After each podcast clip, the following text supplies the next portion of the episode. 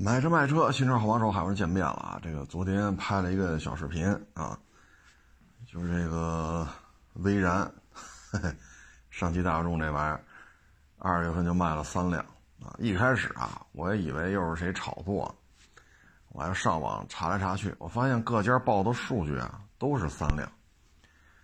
哎呀，我这个威然上市时间并不长啊，这个怎么？二月份就能卖三辆了，你像这种面子车啊，咱春节前弄一大 MPV 是吧？然后回家过年去，走亲访友啊，啊，给人带点年货呀，迎来送往啊，你这么一大体格子的 MPV，这不挺有面的，是不是？你看春节前 G L 八都加价，啊，像北京这些低配什么的都没有现车，啊，不加价就叫优惠。啊，就在就是北京的别克 GL 八啊，低配、中低配，基本就这个行情啊。我说怎么威然二月份才卖三辆啊？我我到现在啊，我都怀疑这数据是不是出什么问题了啊？因为上汽大众呢，在咱们国家四 S 店是大几百个啊，大几百家。你一家四 S 店，你就说十家四 S 店卖出一辆去，你也能卖出几十辆来吧？哎，这个这个成绩啊，我这，你看跟他有一定血缘关系的途昂，那还卖好几千台呢，啊，所以你也别跟我说什么芯片的原因，这，那途昂二月份卖好几千，这威然就卖三台，这跟芯片有毛关系啊？你要都没芯都没芯片了，那途昂也应该也卖个十辆八辆就完了呗。哎，这个车呀，我们只能说明啊，就是德国鬼子啊，倒腾 MPV 那真是不上道啊，不得一而成。嗯，这个确实做的太差了啊，这个 应该会让大众系在国内的 MPV 啊，基本上就算是告一段落。途昂 L 呢卖的也不咋地啊，途昂呢比这个虽然是个 M M 是 SUV 吧，途昂。但是很多网友啊，其实把它是当成这个 MPV 在用啊，当成 MPV 在用啊。嗯，现在国内的 MPV 基本上吧，就是 G L 八一人在这唱啊，别人就没有什么话语权了啊。嗯，这个就很悲催的一件事情。呃，接下来要看的呢，可能就是这个塞纳了啊，包括那个嘉华啊，包括北京现代啊，这些车，你说总不至于上市一年左右就月销三台吧？我觉得韩国车还没至于惨到这个份儿啊。这里边呢，除了这个啊，还有一个就是那 G L 六，G L 六这台车，你想跟 G L 八就没法比了。啊，G L 六、G L 八就天壤之别。G L 六卖了多少台啊？卖了十八台，啊，卖了十八台。这个车呀，我觉得那就是三缸机的问题了，啊，还是一点三 T，啊，你看英朗换成四缸机，销量起来了。那英朗能三缸、四缸这么来回换，G L 六就不换，那就说明什么呢？这个上汽通用啊。对于这个 G L 六市场的反馈啊，这个发展前景啊，也没有什么信心了，就自生自灭了啊。小型 M P V 啊，在国内啊，不是太理想啊，主要就是什么呢？你开出去，你说途安 L 也好，你说 G L 六也好啊，你要是跟 S U V 相比呢，咱这个视觉效果啊，肯定不是 S U V 更加的这种威武雄壮。啊，再一个离地间隙，咱们这个车虽然说啊，小型 SUV 它也不是越野干这个使的啊，它也是轿车底盘稍微加高一点，有的全系都没四驱，有的呢给你出那么几个版本，其中可能就一个版本有四驱，或者两个版本有四驱啊，三分之二的版本都是两驱啊，但是呢，它离地间隙确实要比小型 MPV 高一丢丢。啊，高一点是一点，啊，嗯，所以外形啊，离地间隙啊，啊，这个你像小型 MPV，你弄不弄三排座？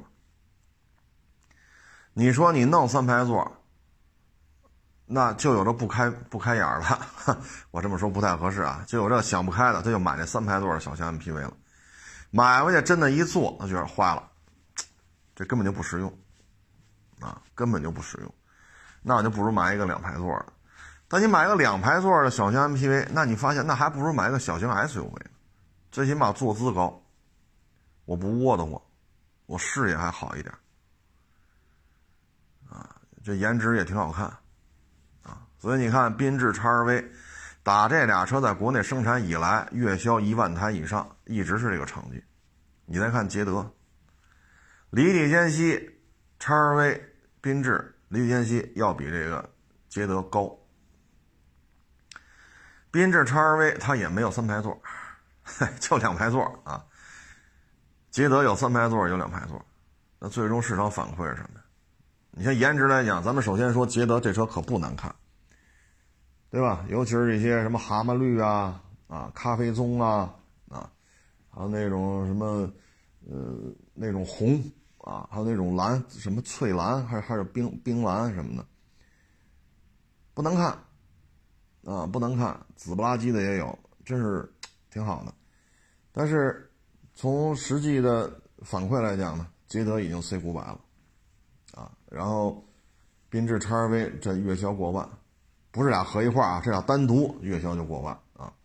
打这俩车一国产到现在就这成绩，服不服系列？所以 MPV 吧，在国内受众面并不大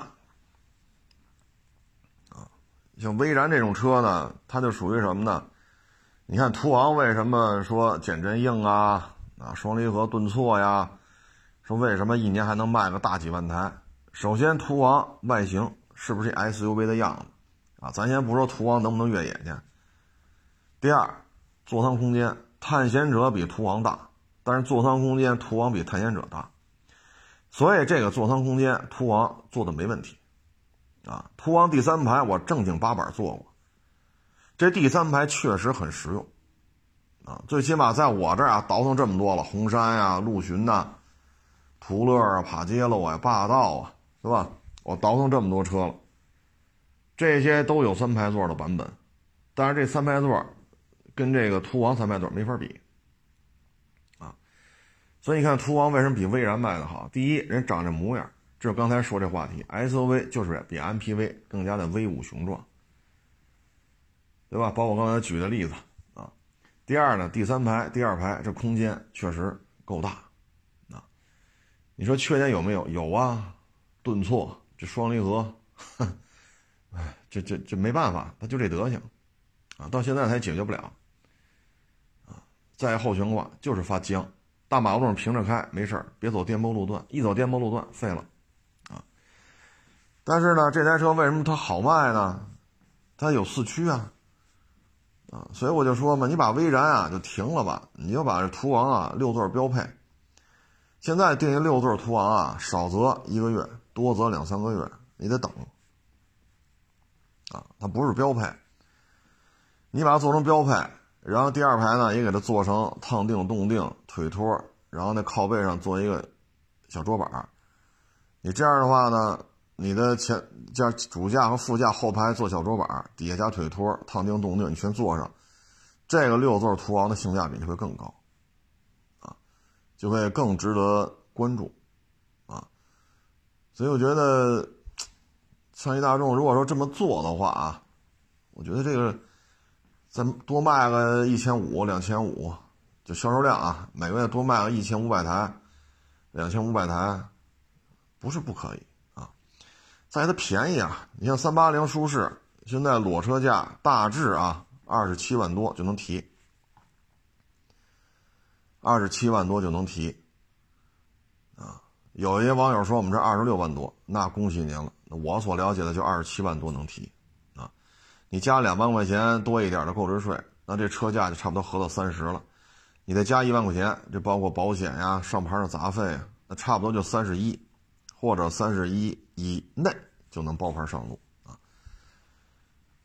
这个就是弄一四驱是吧？我不要那带天窗的，那玩意儿大天窗，我们觉着不耐用，我就要这没天窗的。你给我弄一六座，三十一包牌，带一四驱，离地间隙，途昂的离地间隙怎么说它也比这个 GL 八高吧？对吧？怎么说也比 GL 八离地间隙高一点，挂一四驱，行了，就当一 MPV 开，没毛病啊。当然了，如果厂家能够把这个后悬挂呀调柔和一点，啊，这个双离合顿挫能够再处理的好一点，啊，可能就会。更受欢迎啊！哎，烧机油嘛，我身边倒是有几个买了的。烧机油的概率没有那么高了，但是也有烧的，但是烧的概率越来越低了啊。大概是这么一情况。G L 六我觉得也是，哎，也就这样了啊。上汽上汽别克、上汽通用也没那么大心气儿了啊。嗯，其他的车型基本上也不是太好卖，啊，也不是太好卖。这里边我觉得比较有意思的呢，就是威霆，威霆卖了多少呢？三百五，啊，威霆。然后威级呢卖了七百，呃，七百一十五，三百五加七百一十五，也就合到一千出头，啊，一千一千一都不到。啊，就就就就一千出头吧，作为奔驰的这个这个车型来讲吧，首先品牌是没问题啊，那么大一车，轴距这么老长，车又这么老长，尤其是 V 二六零 L 啊，这确实是，要说比个大，那 G L 八塞纳都没它大啊，因为它是 V 二六零 L 啊，那比大小那肯定是赢了啊，然后这个标那也没得说。啊，你说你塞纳，您挂的什么标？G L 八你挂的什么标啊？V 二六零挂的什么标？就这标，它就赢了，你还别不服啊？嗯，然后这车呢，因为体格子大嘛，所以空间咱也不用发愁啊。现在呢，V 二六零基本上把这配置也给做起来了啊，什么通风啊、加热呀、按摩呀、腿托啊。基本上也都给做起来了啊，所以从配置、尺寸、品牌上来讲，这个 V 二六零或者是 V 二 V 二六零啊 V 二零 L 啊，还是可以的。那为什么卖不动呢？第一，这车持有成本高啊，持有成本太高了。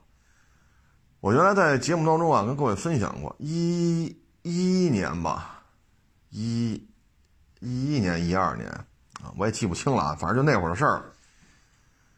我开一个奔驰 R 三五零 Formatic 去奔驰店做大保养，这一个大保养您知道要多少钱吗？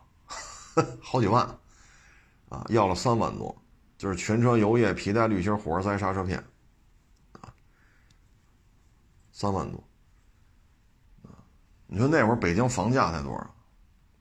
啊，那会儿团结湖。两万两万四是两万六，二手房，咱不是说新楼盘。那会儿的二手房，就那些砖楼什么的，就是两万来块钱。你要北京的朋友都知道团结湖在哪儿，你要其他城市的朋友，你可以查查地图，你看团结湖那什么位置？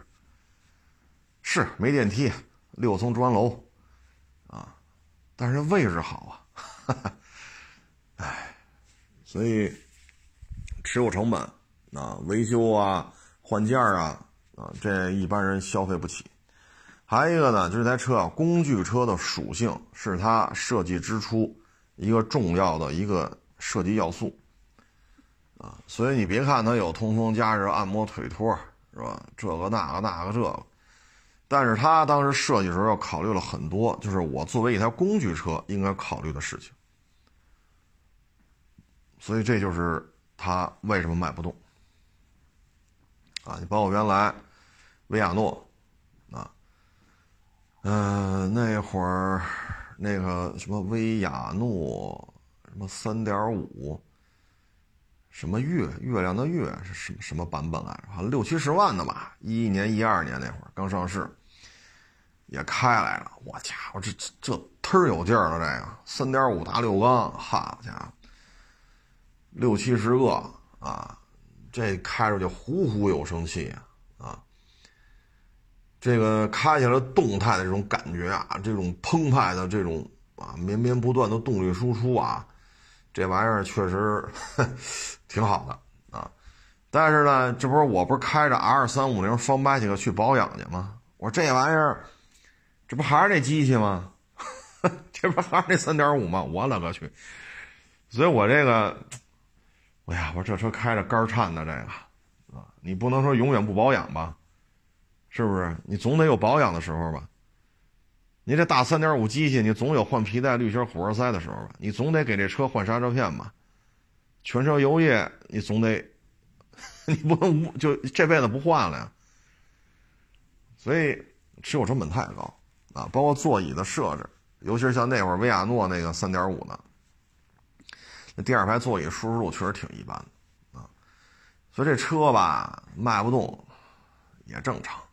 但是马路上不老少啊，V 二六零、V 二零 L，包括这威霆啊，威霆的各种改装版啊，反正马路上，尤其是北京啊，你去机场啊、火车站呐。啊，包括国贸啊、中关村呀、望京啊、金融街呀，你像在这些地方啊，包括顺义那些这个别墅区啊，包括我们这边亚市，再往北啊那些别墅区，这个威系列、威霆系列，包括老的维亚诺系列，真是挺多啊，就是它有这个诉求啊，它是有这个嗯品牌需求的，嗯，所以。这个车啊，如果您就是，你像这些车我也接触过，我就再举个例子啊，就是 Multi One 啊，就是就迈迈特威啊，这车呀，我这儿也收过一些，也卖过一些啊，双色涂装啊，什么什么极地探索后后插板带一把后锁啊。呃，什么这个那，反正也弄过几辆啊，我都记不住叫什么了，反正都是嘎七嘎八的啊。其实就一车，就往这一摆，就给你感觉它嘎七嘎八的啊。嗯，二点零 T 啊，过去有六缸的，后来都改成二点零 T 了啊。双猫神啊，这家伙开起来啊，就是劲头子很猛啊。嗯，给你感觉就是呼呼有生气啊。但是呢，这车吧。还是工具车的那个调性啊，后排座椅也是，啊，你看迈特威第三排大通铺，你是坐着吧，它就是个椅子，你也没比那金杯那个强多少，啊，第三排那大通铺，第二排呢是可以旋转的，中间有可升降、可旋转那个小桌板啊，拼上就是一圆的，折上就降下去了。这第二排这俩椅子吧，舒适度也一般。啊，你像塞纳，我也卖了不老少。我觉得塞纳那第二排，普锐维亚的第二排，GL 八带腿托的啊，呃，就是我想想，对，一七年以后的，你比如 ES 系列，它的第二排有带腿托的，这些的椅子，包括埃尔法那个第二排，都要比这个迈特威的第二排强，啊，都要比它强，这咱有什么说什么。啊所以这个舒适度啊，你说迈特威也卖的也不便宜啊。具体我卖的那那些迈特威什么版本什么，我真记不住啊。反正卖过一些啊，卖过一些。总体感觉吧，就是工具车。所以我指着这车挣钱，我都直接给它起外号“德国大金杯”啊。我指着这车挣钱，我都没说这车好。反正这车我也卖出去了啊，钱我也挣着了啊，但是我不能说因为指着我卖这挣钱，我就把它夸得跟一朵花似的啊。他就这德行啊，但是呢，有些人就喜欢，为什么呢？它座舱高度比较好，第二呢，它是四驱啊，呃，然后呢，还一点呢，就是这个座舱这个空间啊，可以前后挪呀，第二排可以这么那么那么这么的。它确实对于一些家庭用户，它是有需求的。就我这个一尺五的裤腰，我觉得第二排舒适性差点。那人家没有我这么没有我这么细的腰，对吧？在人家里可能小孩多，啊，人俩小孩，那小孩坐这椅子，人觉得椅子还大呢。所以就是车对于每个人的这种实际的需求它的反馈都是不一样的啊。那有些人就觉得，哎呀，我就觉得飞度好省油；有些人觉得我就是陆巡武七好啊。可能这些人呢，每天也都在五环上跑来跑去的，都在五环上跑。那有些人觉得我就得开陆巡武七，我开陆巡四六都不行。有些人说了，我就得开飞度。我开缤智，我都觉得费油，所以你看五环上芸芸众生，什么车都有，每天上下班都看，啊，所以就是车只能说适合你的就好，啊，不是说适合我的，我所说的这些都是我实际的一个感受，啊，但不代表这个感受到你去开去也这样，那不见得，啊，在这个 MPV 这个圈子里吧，还有一个就不根不尬，就是这奥德赛艾力绅。吹的是真热闹，啊，天天吹，天天吹，啊，反正，嗯，这这很多自媒体嘛，因为厂家有这公关费用，那就说呗，是吧？这边吹完威然，这边吹奥德赛，吹完奥德赛吹艾力绅，吹完艾力绅吹这个 G L 八，啊，谁都不得罪呗，啊，维持一个，虽然有的时候不给钱，也得维持一个良好的合作关系嘛，是吧？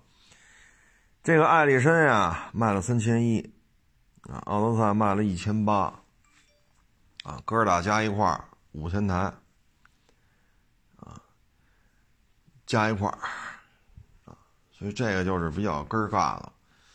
他呀，你说改混动吧，啊，改年度款吧，这个改那个改，它牵扯一问题，就是你这空间不足，你解决不了，后悬挂硬。你解决不了，这个噪音你也解决不了，啊，这跟你改这改那没什么没什么关系，啊，嗯，所以就从空间呀、噪音啊，从这个角度来讲吧，商务用户呢，就还是倾向于买 G L 八，啊，如果从品牌形象来讲呢，那可能就买一个 V 系列，奔驰 V 了。嗯，毕竟是一奔驰大面包嘛，这开出去品牌啊什么的，这肯定没问题，是吧？第二排烫定、动定、按摩什么的，这这这也没问题啊，不会出现什么差错啊。嗯，但是奥德赛这身呢，空间上确实差一点啊。你第二排你稍微放肆一点，这么一个坐姿，第三排坐不了人了。然后呢，第三排行李箱确实也小。啊，你真是说机场啊、火车站接待客户去，比如说司机啊、老板俩人去，人家那边是仨人，那你按照开 MPV 就够了呀，五个人嘛，对吧？你要是这么去接去，这行李放哪儿？啊，行李放哪儿？司机开车，啊，老板和对方的领导坐第二排，一边一个，副驾驶坐对方一个人。第三排坐一个，然后对方三个人的行李放哪儿？放后备箱。那你奥德赛这身就这种场景啊，就够呛了，啊，就够呛了。但是您弄一 G L 八没问题，啊，您弄一奔驰 V 二五零 L 也没问题，V 二六零它也没问题，啊，所以这个就是是公务这个这个市场的订单吧，他们确实不能说没有。肯定有人会买它用于公务接待，但是就不如 G L 八啊，家用吧好停车啊，因为很多小区停车位是非常紧张的。你弄这么大个一车，好家伙，那还是奥德赛力身方便点对吧？有些车位挪挪挪挪就就挪进去了，你弄那 G L 八你就挪不进去啊，因为你这都五米出头了啊，你转弯半径在这儿啊，所以。这就是现状啊！这个对于本田来讲嘛，这俩 MPV 换代的话，现在看呢也不能算是换代吧，就基本尺寸没什么变化，无非就加了一个什么脚感的后备箱、手势控制的侧滑门，然后中控台又精进了一下。你说核心的说轴距啊、轮距啊，目前看到消息啊，没有说一个变化。所以这还算是中期改款吧？说全新换代吧，嗨，以厂家说的为准，厂家说全新换代，那就是全新换代啊。厂家说中期改款就是中期改款，这咱以厂家说的为准吧。他现在这个问题呢，就是只能是十一不缺，啊，就是对停车位有严格要求的，不希望这么大的就买个奥德赛这身，销量确实是很低，二打一卖成这样，嗯，所以现在国内的 MPV 吧，合资品牌，现在我们只能等着了啊，格局没有什么变化，就是 GL 八，奥德赛这身加一块儿也就是人家的一半。有的时候呢，连一半都不到，啊，呃，剩下的就没有什么对手了，啊，呃，然后现在呢，各个厂家呢，对 MPV 来讲呢，可能也是看这 GL 八卖太好了，多多少少有点眼红。其实 MPV 市场并不大，啊，因为咱刚才说了，小型 MPV 和小型 SUV 的问题，其他级别的 SUV 它也是这样。你比如说现在很多大尺寸的 SUV。它也在出六座版，比如说探险者，这个你不能说它是一小车吧？啊，这探险者这可不是小车了，啊，这比途昂的三维尺寸还要大一点点，啊，它也出六座，啊，然后途昂虽然说慢吧，但是你等个一两个月、两三个月，你也能订着一台六座，啊，所以越来越多的车都在出六座，啊，这种六座的车型，它或多或少的。就会蚕食掉 MPV 的这种市场份额啊！只有这些纯粹的一些工商务接待，他才会去选择一些纯正的 MPV，譬如说 GL 八，譬如说塞纳，譬如说 V 二六零啊。呃，但凡有些可能，比如说一些公司高管什么的，他可能觉着，嗨，我买 SUV 就完了。啊，万一假期时候带着家里人出去自驾游呢？我这有四驱，我离地间隙好歹比 G 二八高一点，是不是？所以现在这种状态之下呢，其实 MPV 市场份额并不大，非常的小。各个级别的 MPV 都会被各个级别的 SUV 所蚕食，因为你看，你看 SUV，啊，你看人家那销冠一个月卖多少？你看 MPV 能卖多少？前十名加一块卖多少？SUV 前十名和 MPV 前十名你加一块咱说大排名啊，咱不分国产的、进口的、合资的、自主的还是各个咱不分，只要是 SUV 前十名列个单子加一块 MPV 前十名列个单子加一块你看看销量差距非常大。所以就今年而言吧，这 MPV 依然是一个啊，肉是有。但可能轮不下这么多人都来吃了，啊，轮轮不上，啊，容不下，轮不上，啊。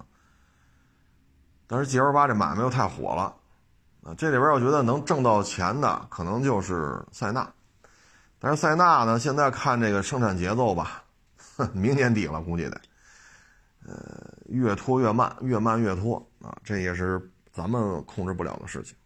这两天还有一个挺火的车，就是江铃福特，那叫是叫领域，好像是啊。然后呢，有的小道消息呢说十六万起，有的说十八万起，有的说二十万起啊。哎呀，这个甭管它多少万起吧，那现在能看到一个点呢，就是这台车啊，肯定的定价不会高，然后呢也是五六七座。啊，五六七座，这个呢，小道消息啊，就是说这台车呢，可能算是，嗯，我忘了，我找不着那链接了，啊，忘了链接是是哪家出的了。说这个呢是，呃，江铃好像是要给福特钱，啊，好像这么个说法，具体的这就不太清楚了。啊，所以这车怎么来路呢？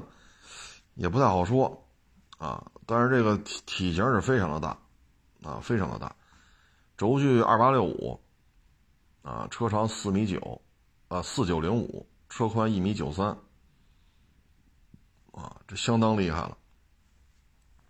就说十六万也好，十八万也好，二十万也好，这个起步价确实不高啊。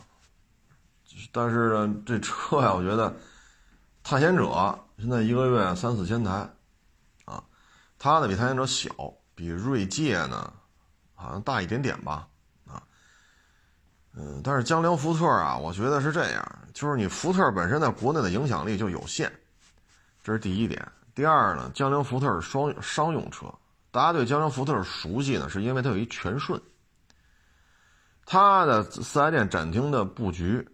它的四 S 店的这种装修，它跟这长安福特不一样，它是商用车的销售思维模式，啊，它的布局、它的装修风格、它的这种销售，不是跟长安福特，所以你看撼路者卖的就一般，啊，他还出了一个叫什么车来着，小一点的，我忘了叫什么了，啊，有些有些自媒体我看说这车是。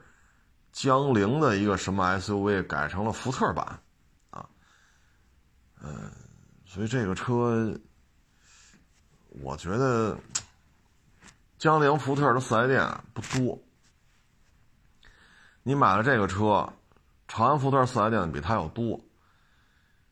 你说你这车去长安福特修去吧，这东西，哎，而我觉得渠道是个问题。啊与其这样啊，我觉得不如什么呢？就是你把你的这个途锐更精进一点，你把这全顺更精进一点啊，因为就是做商用车的嘛，商用车和这小客车这是两个圈子啊，这是两个圈子，你不要这么试图这么去往这个方向去转啊，不是都能驾驭的，能这么干的呢，都是一些大的汽车这种。集团，啊，你比如说奔驰，啊，人家有奔驰大卡车，啊，你像我们原来开那个叫什么来着？公路之星，是叫这名字吧？八个前进档，然后乌尼莫克，这是奔驰的吧？人车头挂着奔驰标呢，然后呢，人家也出奔驰 C、奔驰 E，然后奔驰也出大巴。啊这但是奔驰是什么体量的，对吧？就是说，你江铃福特的定位就是商用车，你就不要试图往这边转，就把你商用车做好就完了。否则你这些资源呀，还不如给长安福特。长安福特这边眼巴巴的等着车，啊，没有车，新产品就明显断档。那你要把这些车都给了长安福特，长安福特日子还好过一点。你这边给全顺呢做一些更多的，比如说途锐欧更精进一点。比如说，你这全顺更精进一点，啊，更大马力的发动机啊，更先进的发动机，啊，或者说你也弄一些比较比较有意思的版本啊，四驱啊，高低的间隙啊，你也挂上七十多把锁呀，是吧？这也是个玩法啊，所以这么混搭吧，其实对于长安福特来讲，它缺车。你这边呢，又没有小客车的这种，不是这圈子的。啊，所以这个我不太看好啊，便宜是便宜，没办法，他不卖便宜了谁去啊？但是我不太看好啊。呃，今年呢，应该还有一个就是 MPV 的一个搅局的一个渠道呢，就是平行进口。嗯，因为塞纳呢，现在基本上二零二二年年底，这又传出一个消息来啊，而二点五四缸混动的塞纳。它港里已经有了，不是今儿才来啊，春节前就到港了。哎，元旦前是春节前啊，反正已经摆了有些日子了啊。这些车能不能过国六，能不能过，这我也不知道啊。因为按原来发的文件呢，大概去年这时候啊发的文件，所谓平行进口，国家给它重新下了个定义，必须有中规车，或者是国产的，或者是中规引进的，你才能。叫平行，平行什么叫平行？两根线永远不交叉，距离永远保持一样，这叫平行，对吧？平行平行，那你现在就一根线呢，对吧？所以这个塞纳，如果说中规的有没有，或者国产有，二零二二年年底或者二零二二年六月份以后，咱们才能去四 S 店才能提着啊。那这期间，丰田中国不引进中国规格进口版本。那你这个塞纳2.5四缸的这个混动，你就不能够按照去年这时候的文件来取得国六排放的销售这个就环保这块认证啊，没拿到国六环保，你就不能去通过销售认证。所以这个车能不能通过，现在很难说啊。嗯，如果通过了，那这批车将在一年半左右的时间之内啊，就这批平行进口的啊。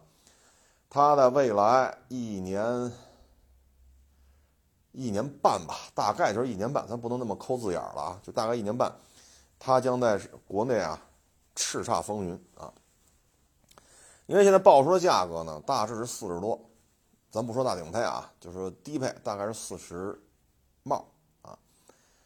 那也就是说，他要卖这个价格的话，以塞纳的这个口碑，以塞纳这大体格子啊。它基本上对于别克艾维亚版本是有一个明显的冲击。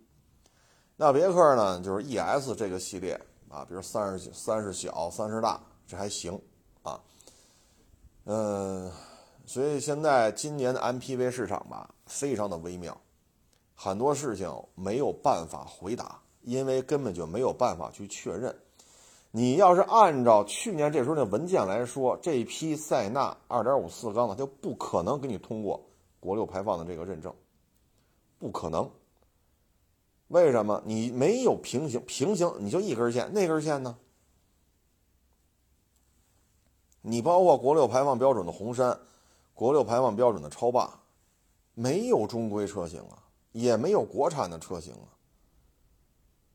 所以 MPV 市场的变数很大。假如说通过了，说四十小几咱就买一塞纳，那那这个别克艾维亚系列就日子就不好过了啊！毕竟多了一个选择嘛，啊，多了一个选择啊！哎，所以今年这 MPV 啊，我们能说的啊，就是 GL 八啊，这个二十三万多起。啊，包括 ES 系列啊，这两个流派应该没有问题啊，继续是热销啊。呃，如果能给个象征性的优惠，那你就捡着了啊。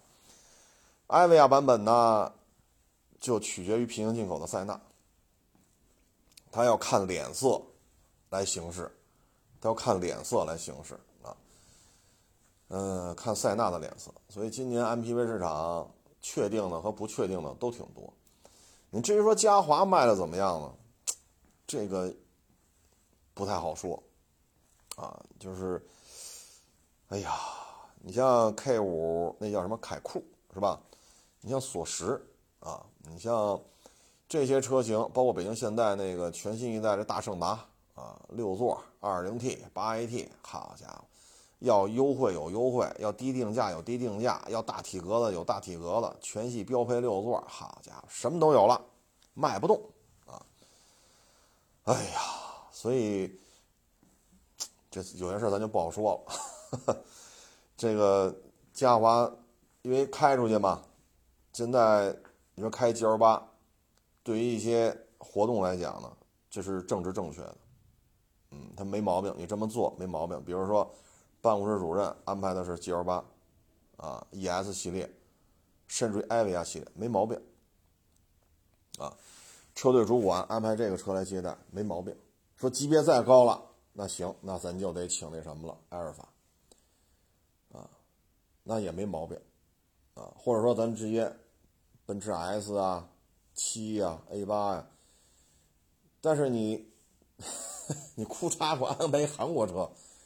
这不是所有的企业的老总他都能认可的，啊，你除非是跟韩资，啊，跟韩国方面有一些业务往来的，或者韩资的企业，或者说这老板他韩国上过大学，啊，他认同这些东西，他愿意买这些韩国车，否则的话，你说咱们一般的企事业单位啊，就二十多万，别超三十啊，包牌别超三十，买一别克。G L 八去，这是政治正确，没问题，可以了。客户也不会说什么，客户也不会说什么。要么你就 E S 去，咱预算充足啊，四十万包牌，那买个 E S。啊，所以就是有些时候这这个不认可，你说你怎么办？啊，你看这北京现代这胜达，你说他也没用双离合呀，对吧？人家这气囊什么的配置、烫定、动定，什么 ACC 三六零，这这全加上了，这也没多少钱呢，优惠还好好好大一截的呢。啊，所以这有时候就是政治正确的问题了。啊，因为有些商务活动吧，他安排这个车，他都是有讲究的。啊，你说对方级别很高啊，人家也是上市公司老总，那你就得 S A 八呀什么的，这个或者迈巴赫了啊啊，说您真有钱，那就宾利、劳斯。那一般来讲，那迈巴赫最低配，没毛病啊，或者租一辆去，或者单位买一辆。再往低一级别呢，就埃尔法呀。啊，A 六啊，或者说 MPV 呢，那就是 G L 八了，啊，轿车呢肯定 A 六了，啊，这在国内都是没有什么，或者奔驰 E 也挑不出什么太大毛病，看级别呗，看你单位有多少钱，啊，唉，所以韩国车呀也是比较悲催呀，哈哈，有些时候不是车好坏的问题，是根本就不认，啊，你像这种说，我这不是来过一网友吗？好家伙，K 七换的 K 是是我我记不住了啊，是 K 八换的 K 九，索兰托换的嘉华，啊，你看看，啊我说您这个 K 七换 K 九，索兰托换嘉华，您这四个车，按他说这价格啊，这四个车造进去二百多个。现在您这俩车在卖啊，哎呀，加一块能卖个三四十，没办法，你说它是韩资企业吗？不是，你跟韩国人做买卖不是，你去韩国上过大学吗？不是，我就喜欢韩国车，啊，我这就来过这样的网友，啊，你说 K 七 K 九这都是进口的，索兰托不是那是原来的啊，进口的倍儿大个那个，进口的索兰托啊。你再换一个进口的六缸的嘉华啊，但这样人真是太少了，啊，真是太少了。所以今年的 MPV 吧，变数大呢，主要体现在平行进口的这批塞纳会不会搅局。呃，变数不大的呢，就 GL 八依然会在六五二和 ES 这当中没有什么对手。奥赛艾力绅呢，依然还是半死不拉活，啊，销量始终二打一卖人一半。啊，这里边我觉得比较有意思的呢，就是广汽传祺的 M 八，它现在销量呢基本上是比奥德赛高，比艾力绅低，啊，也就是说呢，它基本上是跟奥德赛、艾力绅卖的差不多了。这在自主品牌当中啊，MPV 排行榜当中基本是两个，一个就是五菱系列，那个你非说算 MPV 吧，反正国内就这么算，你也没法说什么，这玩意儿你说它就算里边了啊。然后就是这个传奇啊，传奇这 M 八，我觉得传祺 M 八算是真是自主品牌 MPV 当中的，算是一杠把子了啊。首先呢，这车不是那么便宜，它不像五菱系列啊，说 三四万的也卖过，五六万的也卖过，七八万的也卖过啊。凯捷是吧？这十万上下的也卖过，但是传奇这个。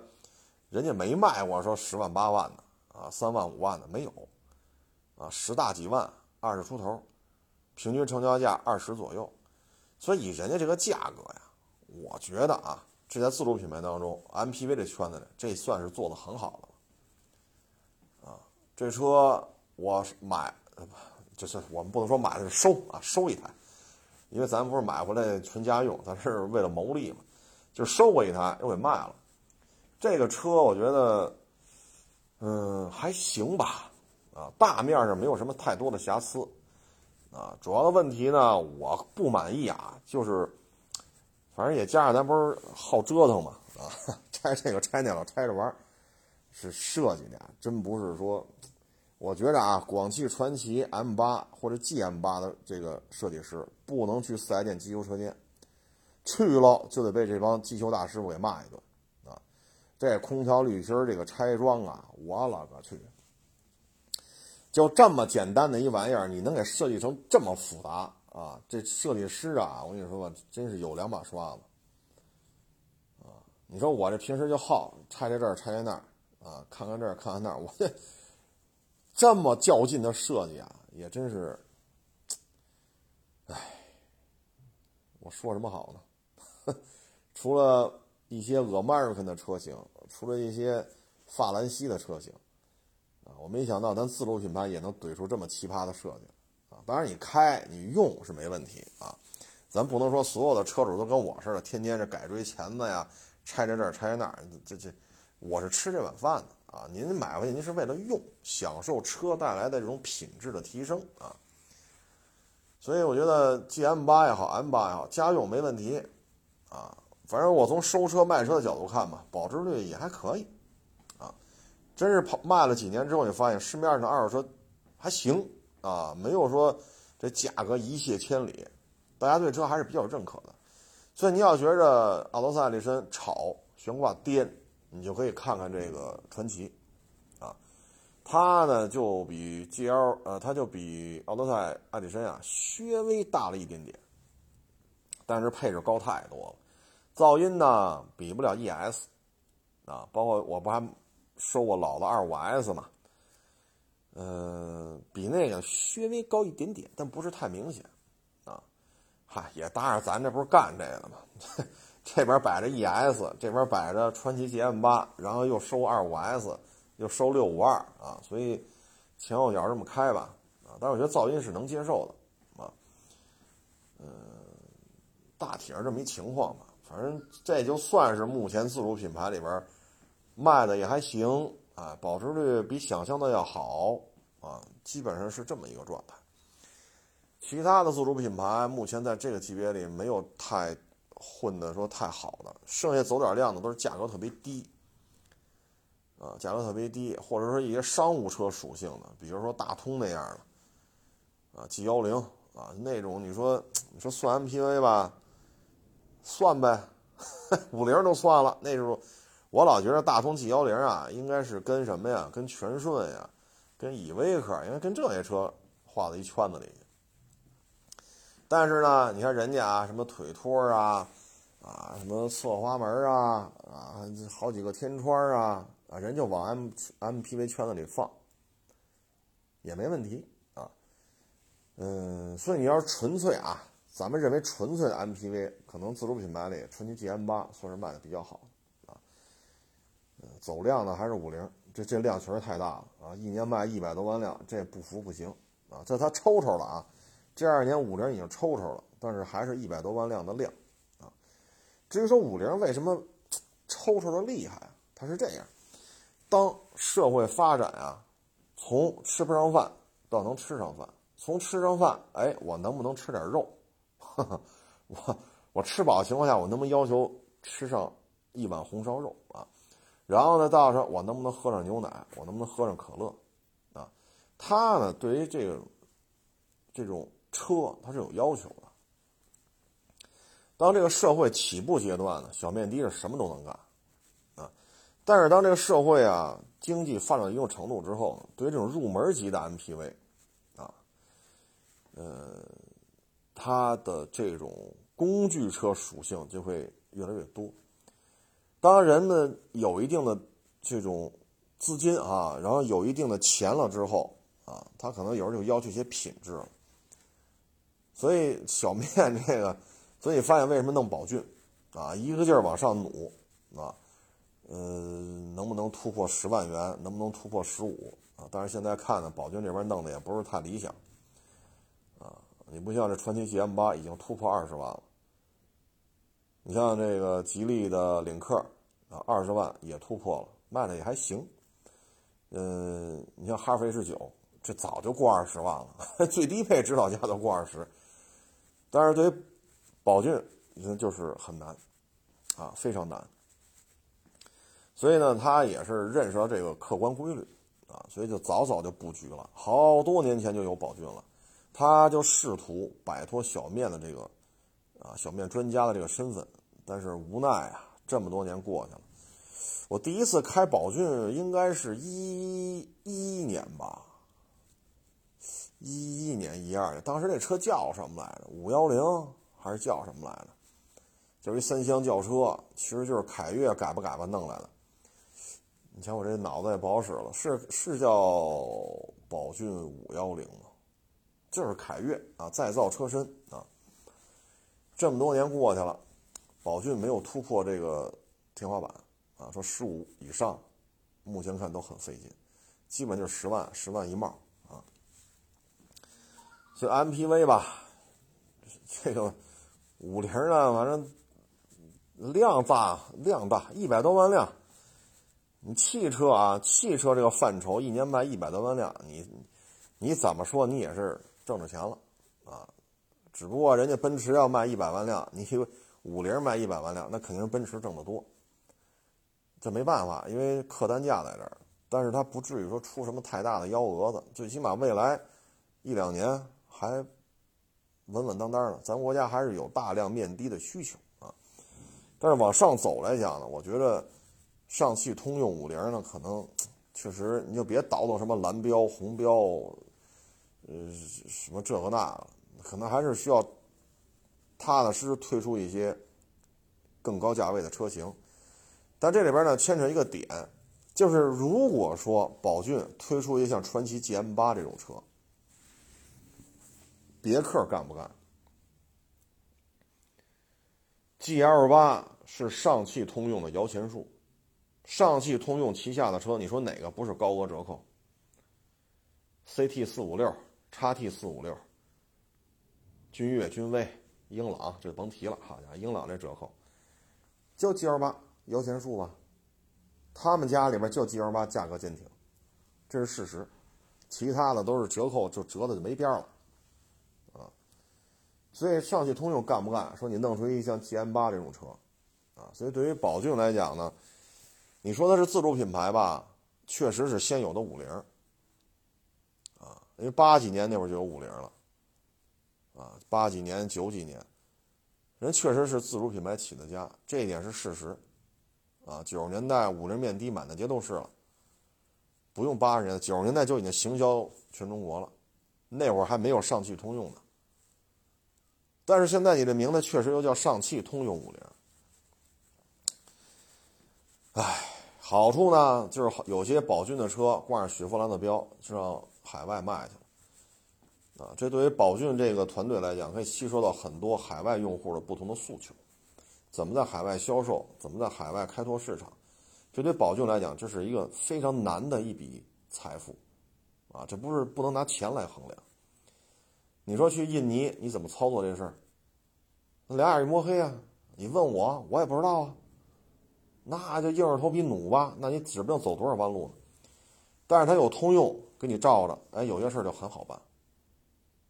包括南美，有些车挂着雪佛兰的标就在南美卖，那南美市场怎么开拓啊？你也是俩眼一摸黑，那只能硬着头皮干。但有通用在给你给你罩着，很多事儿就简单了。这种经验，他没法拿钱来衡量啊，没法拿钱来衡量。所以从这个角度来讲。五菱确实也学到了很多。你说现在算合资，算自主？但我我个人认为，这小面的肯定是咱们中国人的智慧弄出来。大老美造不出面的来，这这您承认吧？大老美造不出面的来，啊，所以这个也挺难啊。你说挣钱嘛，确实也挣钱；往上发展嘛，也挺难。啊。嗯，学到东西嘛，确实学到了很多，啊，包括发动机的一些研发呀，车型的品控啊，海外市场的拓展呀，这些你确实也跟通用学上了，啊，长了长了见识了啊。这个呢，就是咱们这一期吧，基本上我看这主题呢，就属于 MPV，二零二一 MPV 怎么玩？很多大佬呢，基本都退出了，啊，不再掺和了。三菱有 MPV。马达有 MPV，然后今年看日产那叫什么，那叫什么 S Siri 呢？S Siri，你瞧这名字怎么念来着？萨利娜还是 Siri 呢？那个能不能引进？比奥德赛小一圈，这咱不知道，啊。但是国内 MPV 真的是一个小众市场，主要是 SUV 太受中国消费者的欢迎了。因为有些事情你是无法回避的，它离地间隙是不是 SUV 比 MPV 普遍性的来看要高一点？是。是不是 SUV 的容颜要比 MPV 更加的高大威猛一些？是。视野会不会稍微好一点？咱们以捷德和缤智 XRV 来看。确实，人家 XRV 缤智的离地间隙啊，视野的高度啊，离地间隙啊，确实要比捷德好啊。所以，MPV 呢，不是一个有多大量的啊。嗯，这个东西看吧。我呢，在微博上，发了很多日本的二手车。然后这个日本二手车啊，我觉得就有一个有意思的地方。像我昨天是前天，我在微博上发了一个大发的一小面的，六百六十毫升的自动挡两驱，啊，就俩气囊，呃，但是有主动刹车和 ESP，啊，这车卖多少钱呢？卖七万多，啊，我说这车要搁五菱来造了，用不了七万多，那是一新车啊，我不知道怎么跑二手车市场去了，说的是。新车啊，二手车厂他有时候也卖新车，就按咱们国家来理解的话，那就是还得交购置税，啊，就是七万多，零点六六，自动挡两驱，带一主动刹车，带 ESP，带俩气囊，这车啊后排就是两块板儿两块木头板儿上面糊上海绵，包上一层布，连头枕都没有，就这么两块板儿啊，然后呢？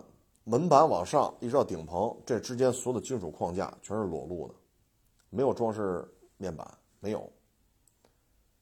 四个座啊，非常之简陋，小钢轮，不是铝轮。我说这五菱要是说，咱刨去两万块钱费用啊，七万六，咱说五万六，五万六的话，这个。五菱能不能做个一点二、一点三的，也这么大，也是自动挡啊？能不能做到四气囊？能不能给它加上一个三六零主动刹车 ESP？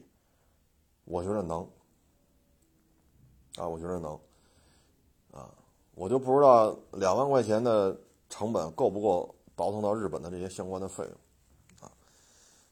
嗯，如果够的话，我觉得。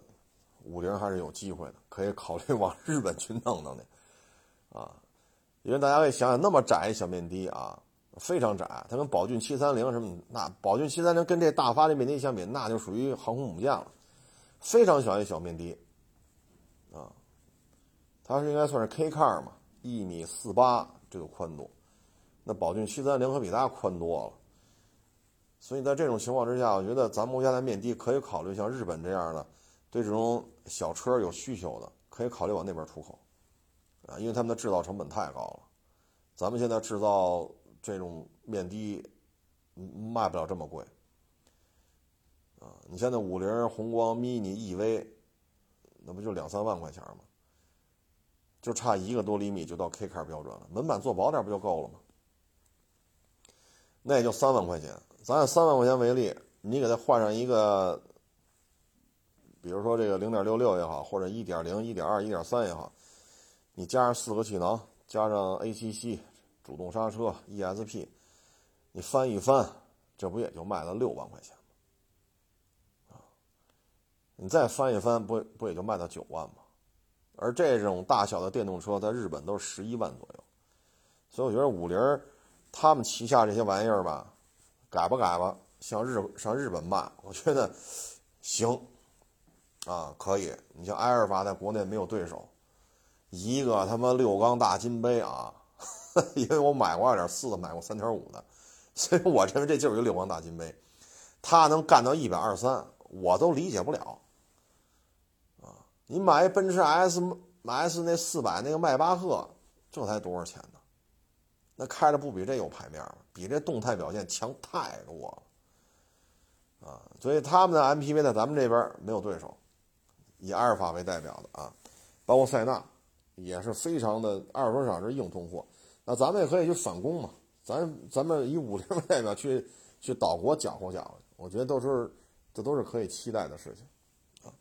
这也是中国制造业提升啊成本呀，呃性能啊啊设计水平啊啊，反正确实是比我们小时候强太多啊。这也是咱们国家汽车工业的一个进步吧啊。你包括像领克零三加，可以了。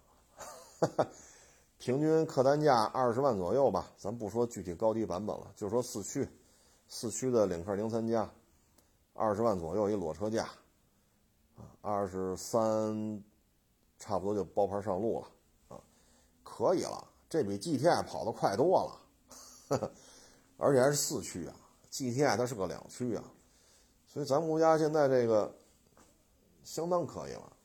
啊哎，还是有进步啊，不像我们小的时候，啊，那会儿我记得九几年还接触过一阵子塔菲克呢，不好开，离合器那个，哎呀，我觉得还没富康好开呢。那会儿富康一点四嘛，接触最多就是那个，屁股上富康一般都写什么，RPC 是 PRC 呀，我也记不住了。反正那会儿富康屁股上有这种版本的，好像要出什么自由人儿。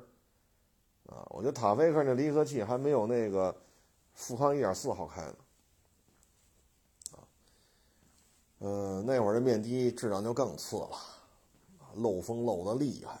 我操，那门，哎，我原来说过这案例嘛，开面的过来一个摩托车，呱唧一撞，A 柱 B 柱都呼的，就从右边撞的啊，把右边 A 柱和右边 B 柱呼的都挨在这个司机身上了，都把司机给拍懵了，不省人事了。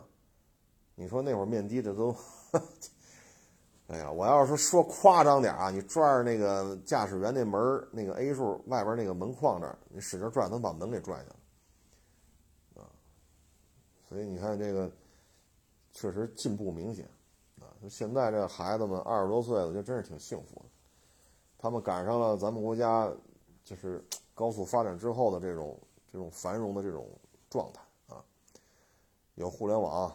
有如此发达的外卖，如此发达的快递，啊，如此发达的娱乐，啊，汽车工业、房地产，呃，说这年轻人啊，我觉得有一好事儿，就是最近不发文了吗？不许给大学生做什么互联网贷款、什么校园贷，我觉得这是挺好的。现在这些十八岁啊、二十出头的这些年轻人啊，他有时候控制不住啊。他控制不住，他为了消费，为了享受，啊，虚荣心作祟嘛，他有时候会超过了自己的这种赚钱的能力，啊，有些就你像一些女孩啊，把衣服脱了，拿你身份证拍张照片，你只要拍了照片，我就把钱贷给你，还不上怎么办？还不上，那对于女孩来讲，那就是毁灭性的，那就是毁灭性的，所以。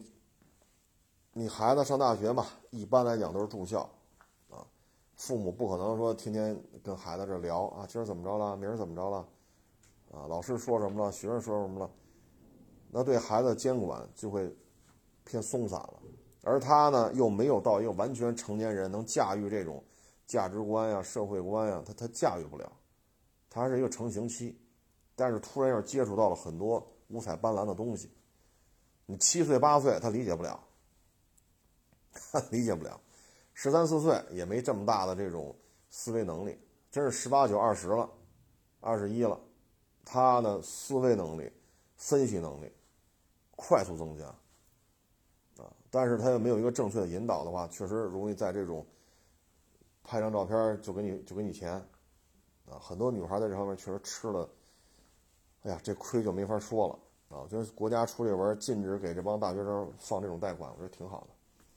你要真是说家里穷，我交不起这个上大学这个费用，你跟你们当地街道、居委会、民政局、国家呢，肯定也会给你帮一些忙。你到了大学，你跟大学说，大学的这些主管单位说，我这家里穷，我申请一些贷款也没问题，说替你用贷款的方式把学费交了，这都可以。啊，这我都举双手去去去支持。本来。寒门出学子就很难了。家里穷的叮当乱响，好不容易考上一大学，这就是改变家族命运的机会，必须给他贷款。啊，不论当地的民政啊、居委会啊什么的，还是到了学校之后，学校给我这绝对支持，这是功德无量的事情。寒门出学子，这是改变一个家族命运的一个历史转折点。鲤鱼跳龙门，这就是那龙门，他呱唧跳过去了，那后半生就不一样。这些我都是支持的，但你要说我要吃这个日料是吧？我要买一万块钱的手机，我要去夜店呢，我这一晚上我得嗨他三千五千的，啊，什么电影贵我看什么，我要穿最好的衣服，这个我觉得就不提倡了，啊，所以我觉得咱们国家这个互联网这贷款还是挺好的，就给它停了吧，啊，不要给这些大学生做这种东西，啊，不是说。都都学坏了，不是说都是悲剧，但这其中确实出了很多悲剧，啊，特别是些女学生，啊，你把衣服脱了，拿着你身份证，我拍成视频，我拍成照片，行了，借你一万，借你两万，借你三万，还不上怎么办？这女孩就，哈哈，折腾他的在后面呢，啊，可能这女孩这辈子都会。所以我说，国家给这停了也挺好，啊，行了，这不多聊了啊！谢谢大家支持，谢谢大家捧场，欢迎关注我新浪微博“海阔试车手”微账号“海阔试车”。